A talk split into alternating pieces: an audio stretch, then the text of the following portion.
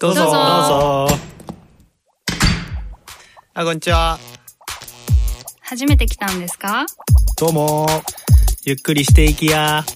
え？私たち？こんにちは、ライターのまいまいです。起業家のとあんじです。ライターのトッチーです。この番組はコルクラボの活動や活動のテーマであるコミュニティについてゆるーくお伝えする番組です。はい。うん。ということで、今回のテーマが、共感って何？うん。というテーマ、うん。でこれは私が出しました、でこのテーマを出したのは今日ちょうどコルクラボのあのさかちゃんというメンバーとあの日中会っておりまして、さかちゃんはあのカウンセラーの仕事をしているんだけどまあいろいろな人にこう心への向き合い方についてこう講演をしたりあのカウンセリングをしたりしている人なんだよね、でそこで話したことがすごい面白くってまあいろんなこう相手に思い通りにならないことってたくさんあるじゃない、うん。まあ、親と子供とかだと分かりやすいけどこうこうしてほしい。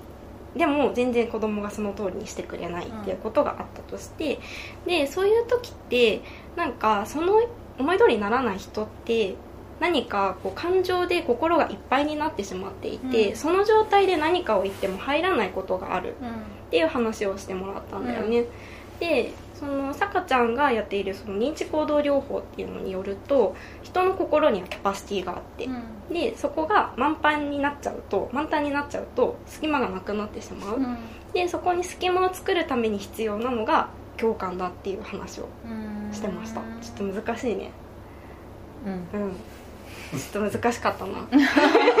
で話したいのは、うん。そので、まあ、共感が大事っていう話で、その人とのコミュニケーションによって、うんうんでも共感って何をもって共感っていうかが人それぞれ違うっていう話がすごく面白かったんだよね、私もさくちゃんにマイマイにとって共感されるってどういうことって聞かれて答えたら「あマイマイはそうなんだね」って言われたんだけど人によって違うんだってさ、前々はどうなんだろ私は自分の言ったことを否定されずに「そうなんだ」って言ってもらうこと、ううん、が共感だなって思っている。うん。それは言葉の定義ってことなのかな？それとも何をささっきの話で言うと何をもって心に余裕が生まれるかとかさ、うん。何をもって嬉しいかとかさ、うん。そういうところで判断するわけじゃなくて、えっとね、うん。何をもって嬉しいか共感何をもって共感とするかってこうん、そうそう。まあ何をもって共感共感っていう言葉を定義する上で、例えば嬉しさで見るとかいう方法もあるかなと思って。例えば私共感されると嬉しいですって言った場合にうん。の共感って何？とか例えばうんうん共感されるとまあ気持ちが怒ってる気持ちが楽になりますって言った場合の共感ってと何、うんうんによってなんか結構こう、決め方が変わるかなと思ったんだよね。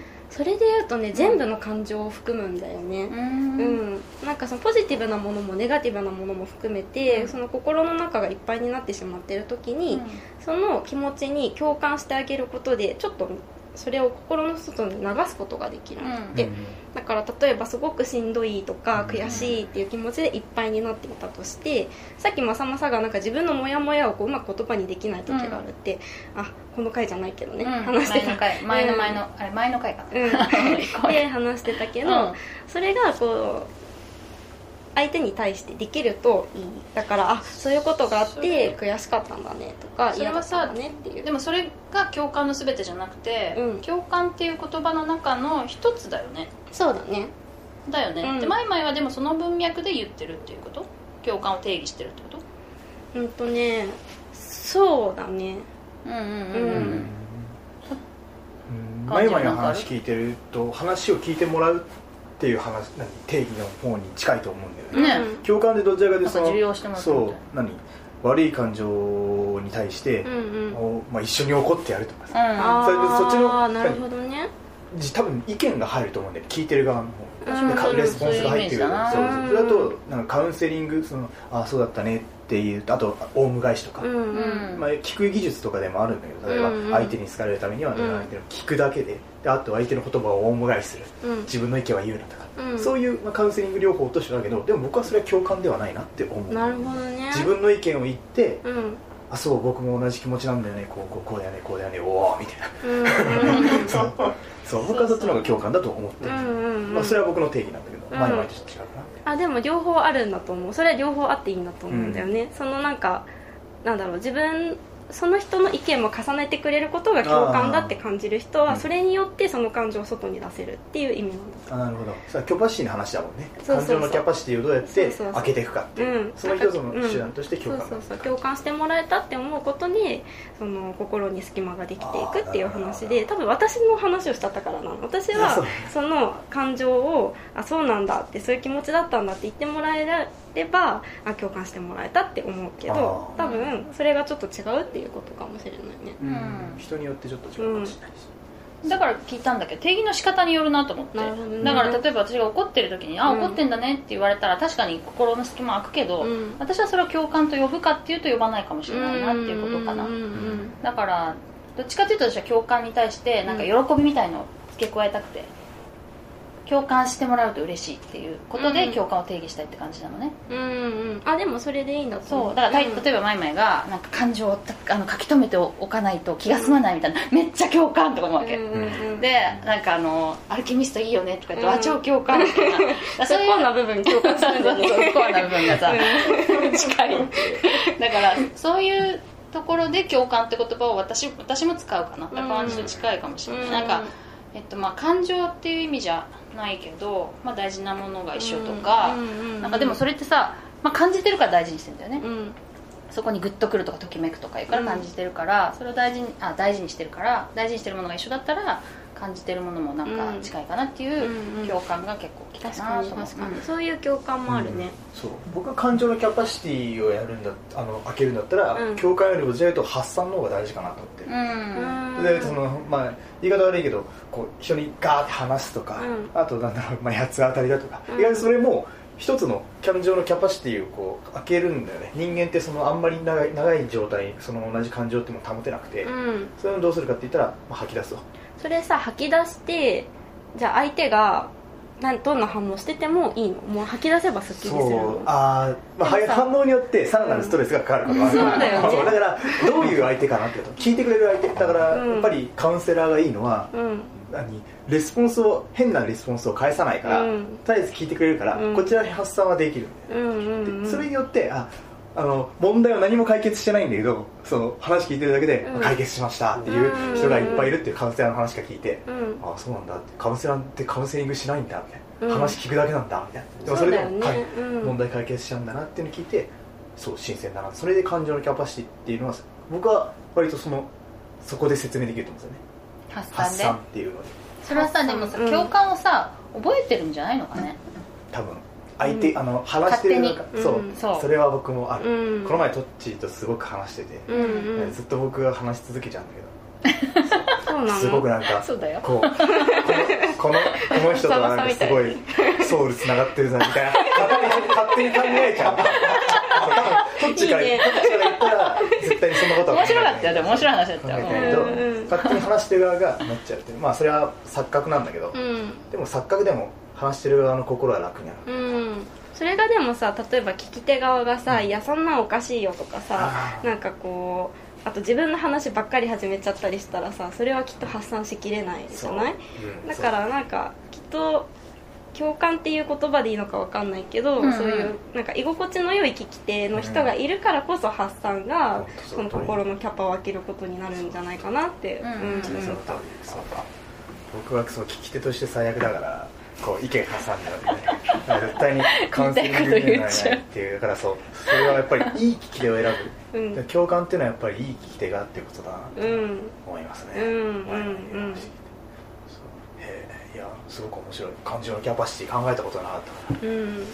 それってさキャパシティそっかなんか私はさちょっとこうれふ俯瞰俯瞰するみたいな感じかなと思うんだけど違うの？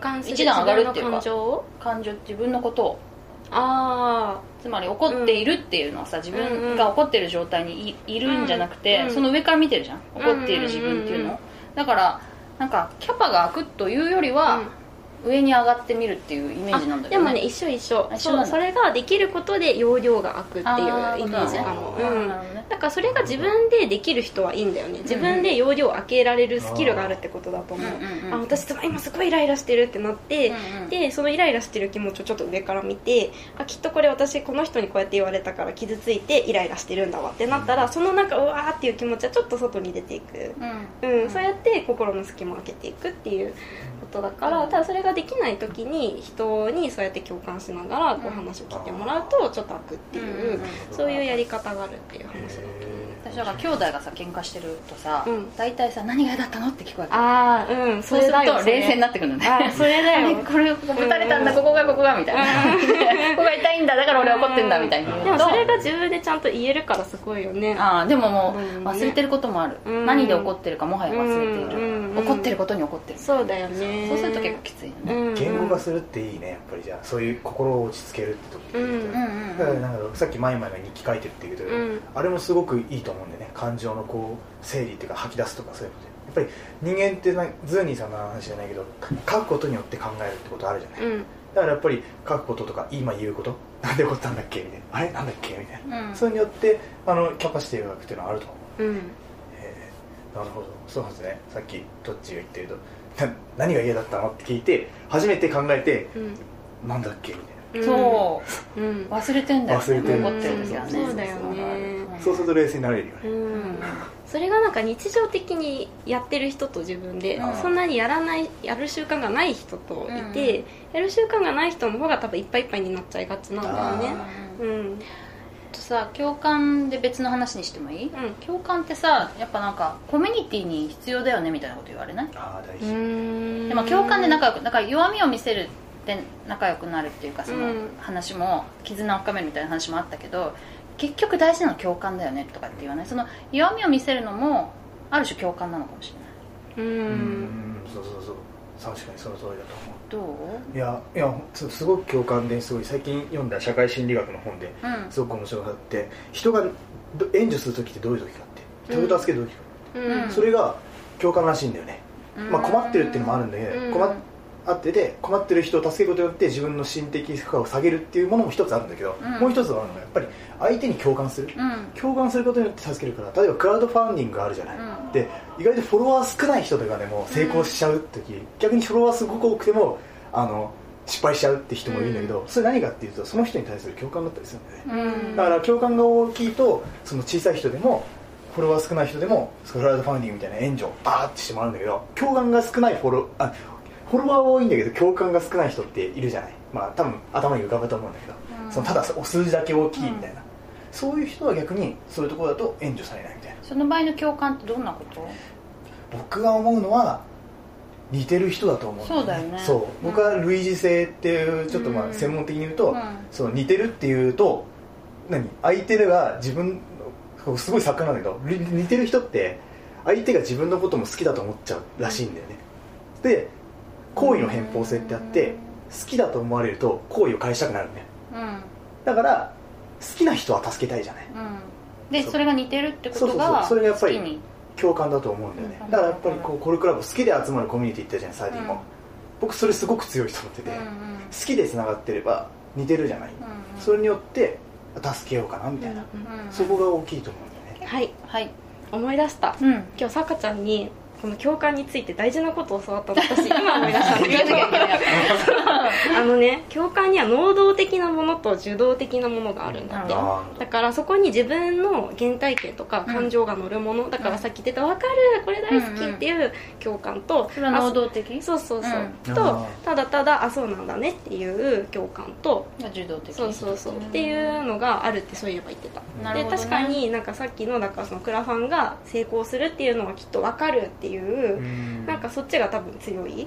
けうど、うん。あでもなんか弱さをさらけ出してそれに対して分かるいつも能動的とは限らないなと思ってて、うん。分からないじゃん。だってその人がどんだけ辛いかなんてその人になってみないと分かんないけどでもあのそういうあなたは私は受け入れるよっていうのもうん。共感、ううん。だからなんか2つあるんだなってう思んった。なるほどうん確かに確かにあるね。うん。ででも受動的は弱いから分かるは理理解っていう感じに直せちゃうと思うんだよね。能動的な方いや受動的な方あ受動的な方あのああ分かるみたいなこううんうんうんそれ分かる頭ではわかるけどねみたいな。そうそうそう。ななんかまあ弱いようなやつとあとあすごい。この人は僕のことを分かってくれてるなっていう共感。それが僕能動的だと思うんだよね。えっとすごくなんだろうリツイートされるみたいなところの人はなんだろうこれはまさに僕のことを話してることだみたいな、うんうんそういうのにガーってアクションを起こしちゃうのが人間だったりする。それは能動的な方だそれ多分ね。能動だと思うそう。自分と重ねてるから。そうそう。うんえっとその援助の話ちょっと戻ると援助の話戻るって言ったらちょっと自動あ分かるみたいなよりもあこれはこの人は僕のことを言ってる人だ。つまり僕とあのこの人は似てる人だっていう時の方が助けたいって思うんだろうなって思うんですよね。それはある似てる？うんうんうん。そう。最終的にこう自分のことを言い表言い表せる人っていうのは似てる人になっちゃう。似てる人ってまあ錯覚なんだけど似てる人になっちゃうんだよね。でやっぱり人間ってこれはすごっ証明されてることなんだけどやっぱり似てる人にすごい好意を覚え似てる人の中であの援助をするっていうのがあっててぱりそうなんだよね。それはやっぱりかなりり統計的に結構数字に直しちゃうとすごく面白みないからだけどやっぱり似てるっていう似てるとか共感とかそういうものってすごくつながってたりするから。あると思う。そうう。ん。そういろいろさインタビューをしているとさなんか事前事業的なことをねうん。してる人もいるけど、そういう人は結局自分にそういう体験があったとか、うん。そういう人を本当に身近で、うん。海外旅行の最中に身近で見たとか、まあ、そういうのがあるからそこに行くんだよね。つまりうん。たくさん世の中にたくさんいいことがある中で、うん。なぜわざわざそれを選んでるかっていうと、うんうん。自分にそういう原体験原が体験があって、うんまあ、強く共感してるからですよね、だから、それは能動的そうだね。うん。そう思う。僕もなんか起業家で原体験語れ語れって言われるんだよね。近池さんに？え？いやいやいやいや。いやみみんな言うのよ。なんかプロダクト。いいプロダクトだけだったらある程度ある市場にそういうプロダクトを作って売るってそれだけじゃダメらしいんだよね。あストーリーをしっかり載せるってこと？自分の体物語と絡めてまあ自分の言葉で語ってうんの体験。でそこに共感してくれた人が一番最初のお客さんになるからってことをうんうん。かなりガンガンガンガンガンガン言われるのがその分野ってするだからそうするとやっぱり原体験ってそもそも人間じゃない突き詰めればでその原体験に共感して集まる人って言ったら多分自分と似てる人なんだよねうん。そう。例えば僕が作ってるサービス本の学習サービスとかだ。あそういうのだったら多分すごい来るのは僕と同じように本が大好きな人だよねって突き詰めるとやっぱり似てるっていう感じになっちゃうんじゃないかなって僕はすごく思う。うん。結論としてどう思う？前も似てる共感。うん、似てるで共感するのは本当にそうだなって。で多分能動的共感ってすごい何かを動かすエネルギーの力がきっととっても強いんだよね、うん。まあ、ファンコミュニティを作るっていうのもきっとそうだろうけど、そうだねまさにファンコミュニねティはそうだよね。ね共感のエネルギーでグーンって前に進むってことでしょ？コルクラブはだからそういう意味ではさファンコミュニティじゃないからさ、うんちょっとその受動的共感が割と強めかもしれないね、うん、そうだようんうんうん。ねうん。その受け入れてもらえるみたいな、うん別に自分とは違うけど、うんそういう苦労はあるだろうねみたいなのとかさ、そういう傷があるんだねよしよしみたいなねさ、そうだよね。そうだね。本当にそうね弱みをさらけ出した時にさ、なんかそれに対して分かるって言われるのが嫌な時だってあるじゃん、あるあるあるあなたに何が分かるの？うんってなるじゃん、分かるって言われると、それ分かるって言っちゃいけない。いやいいいい。あるよ。うんうん。そう。それはでも原体験があって分かるって言ってくれてるけど、うん。原体験ないのに分かるって言われるのが嫌な時もあるから、うんそれはきっとなんか受動的にああなたはそう思ったんだね辛かったねって言ってもらえればそれで多分その心のキャパがちょっとそれで開けられるんだよね、うん。そうやって言ってもらうことだけで。本当にさ似た境遇の人がいてさ、うん。めっちゃ分かってもらえたらさ、うん。もっと嬉しいんじゃないのかね。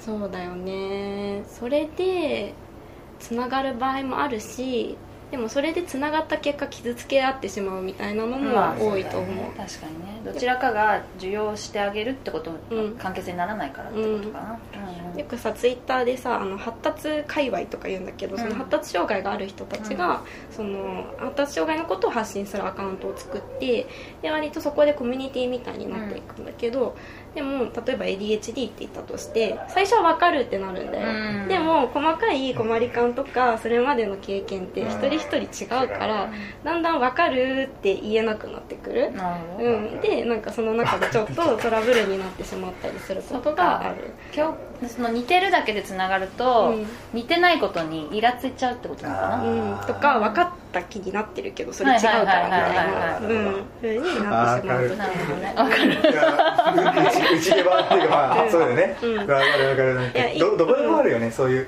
うなん。かそういうサブカルチャーとかでもうん。なん。か一つのこういうすごい同じ大枠としてはもう肌から見たら同じもの大好きなん。だけどうん。なん。だろうカップリングだとかなん。かいろん。なもん。でガーって内側だから似てる人たちの好きなコミュニティだからこそうん。ちょっとの違いが許せなくなっちゃうっていうありそう。ありそう。うん、前提として似てるところがあるねとか同じところがあるねならいいけど全く同じだねって言っちゃうと多分危ないんだよね。危ない。うん。そうそうそう。それはやっぱりな対人関係で。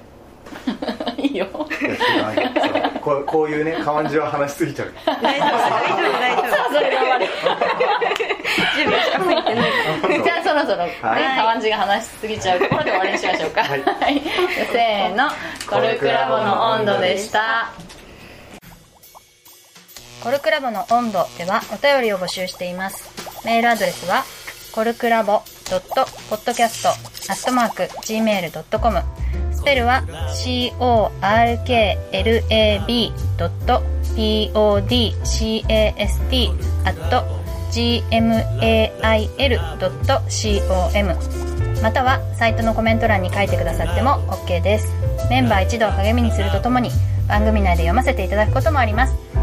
よろしくお願いします。